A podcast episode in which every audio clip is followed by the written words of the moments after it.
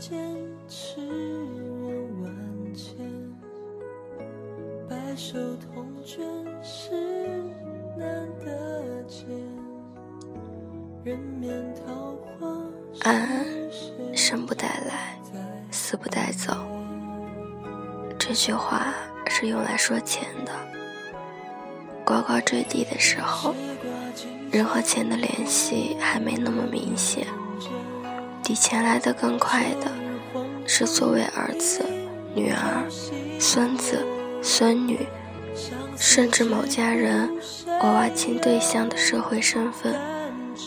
我们从不用这句话劝别人把社会关系也看开一点，因为他生即带来，死带不走。